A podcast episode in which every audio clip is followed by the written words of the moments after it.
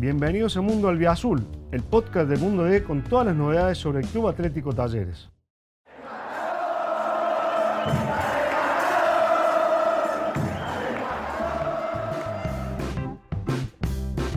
Bienvenidos a Mundo Albiazul, el podcast dedicado a la realidad de talleres que tenemos aquí en Mundo D para nuestras distintas plataformas. Y voy a recibir a Bruno Juncos, que bueno, vive una semana especial, fue figura en lo que fue la consagración de Talleres, el ascenso de la primera B de la Liga Cordobesa a la máxima categoría, viene siendo parte del plantel profesional, ingresando ya con algunos minutos en el primer equipo, ha logrado debutar este año en Liga Profesional, en Copa de la Liga Profesional, y bueno, también me imagino que, vivirá sus, sus sensaciones de cara a este último partido en el que Talleres justamente se va a jugar el pasaje a nada más ni nada menos que la Copa Libertadores. Bueno, ¿cómo administras tantas sensaciones juntas, Bruno? ¿Cómo estás? ¿Qué tal? Gracias por estar. Bueno, primero buenas tardes. Ah, sí, sensaciones muy lindas.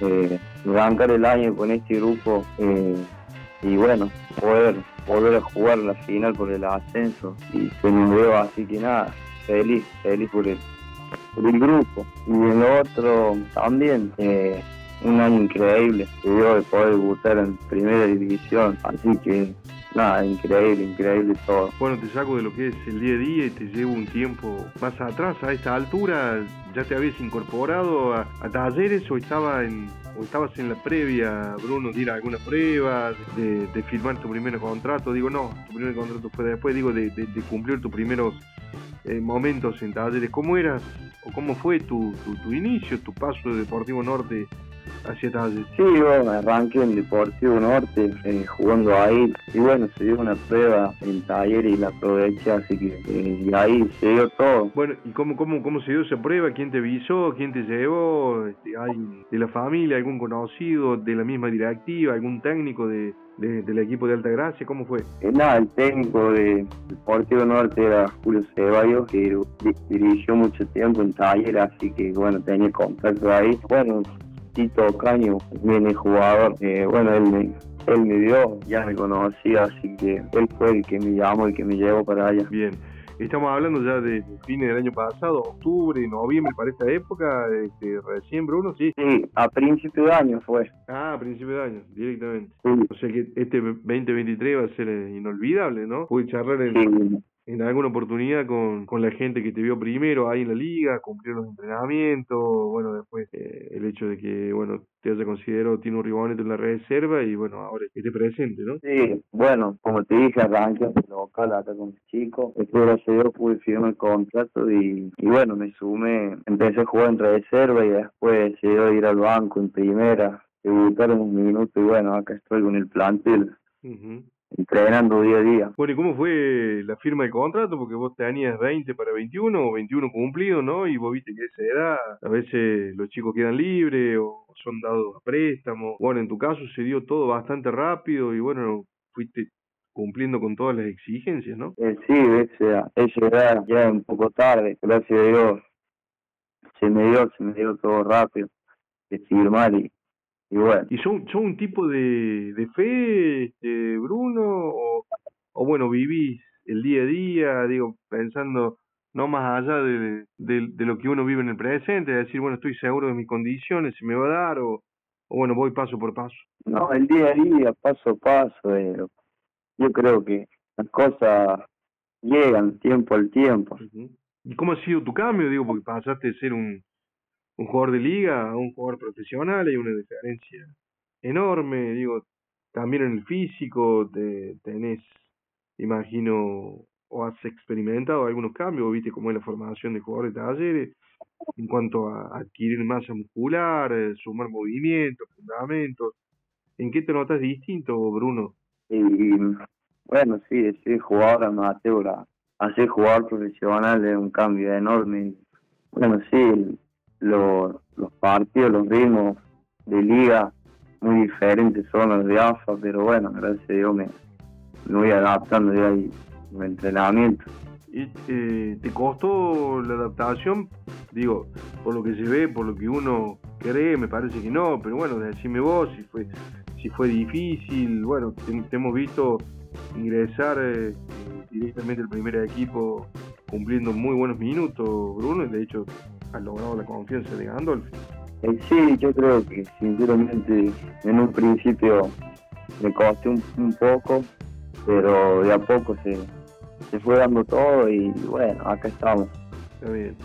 Y Bruno, ¿y cómo, cómo era tu pensamiento cuando jugabas en, Deportivo Norte? ¿Qué, ¿Qué, ideal tenías? ¿Qué sueño tenías? Y bueno, ¿qué sueños tenés ahora? ¿Son diferentes? ¿Cómo es? Y bueno, uno siempre que jugó la pelota, coño, bueno, el momento que estoy viviendo, poder jugar en primera.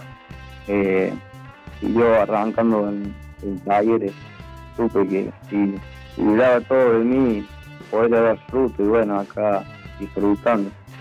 Esto recién comienza. Bien. Eh, ¿Y quién, quién es el que te tiene más fe? Por supuesto, vos mismo te, excluyo ¿no? de eso. Pero ¿quién? ¿Algún amigo? ¿Tu viejo? ¿Tu vieja? ¿Tus hermanos? No sé cómo es tu, tu entorno. Bueno, si es futbolero o no, si hay alguien, algún antecedente en la familia. Sí, mi familia, mi viejo, mi abuelo son jugadores de fútbol también fueron y, bueno, siempre el apoyo y nada, ellos siempre están, me tienen mucha fe como, como yo. Eh, eh, ¿Y cómo fue, digamos, toda esta parte previa, digamos, desde cuándo estabas jugando en, Deportivo Norte, eh, Bruno? Y jugué en inferiores, arranqué acá en Deportivo Norte. No sé, ¿de, de qué edad? ¿8, 9 años? Eh, 11 años. 11 años, está bien, toda una vida. está bien. Sí, a 16 años debuté acá. Está bien, está bien, está bien, está bien. Bueno, ¿y cómo fue el momento en el que, bueno, Gandolfi te ordena, te ordene, te ordena ingresar para, para poder debutar, para poder tener ese, ese estreno tan deseado? ¿Escuchaste lo que te dijo o te lo tuvo que repetir? no, no, no escuché, fue en el momento, así que no, no caía, pero bueno. Está bien, está bien, qué lindo, Bruno. ¿Y qué, eh, cómo, cómo te, te considera Gandolf y cómo llegaste? ¿Sos eh, más que nada delantero o también puedes hacer la función sobre, sobre la banda? Y en reserva jugaba de, bueno, juego, el puesto mío de extremo por la banda. Está bien. Pero bueno, delantero, si donde toque la posición, eh, lo haré si soy delantero.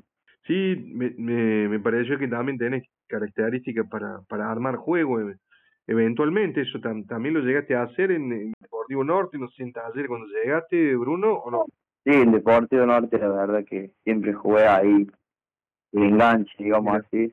Sí, sí, nos parecía por, por, por cómo te paras de frente a la pelota, de frente a la cancha, digamos, siempre siempre presto para para de frente a la cancha y tratando de ubicar al, al, mejor compañero, ¿no? Al compañero mejor ubicado, digo. Claro, eh, y bueno, después no nunca pensé que iba que el puesto mío va a ser iba a ser extremo eh, por la banda. Y ahora bueno ya lo lo hago y por suerte sale todo bien. Sí me decís que ahí te termino ubicando cobija o un poco o un poco riboneto y sinceramente en la local ah está bien. cuando arranqué ahí me pusieron por ahí ya quedé ahí cuando subí a reserva ya el puesto mío era ese está bien está bien está bien y tu relación con el gol es bastante buena, ¿eh? Porque eh, también has tenido chances.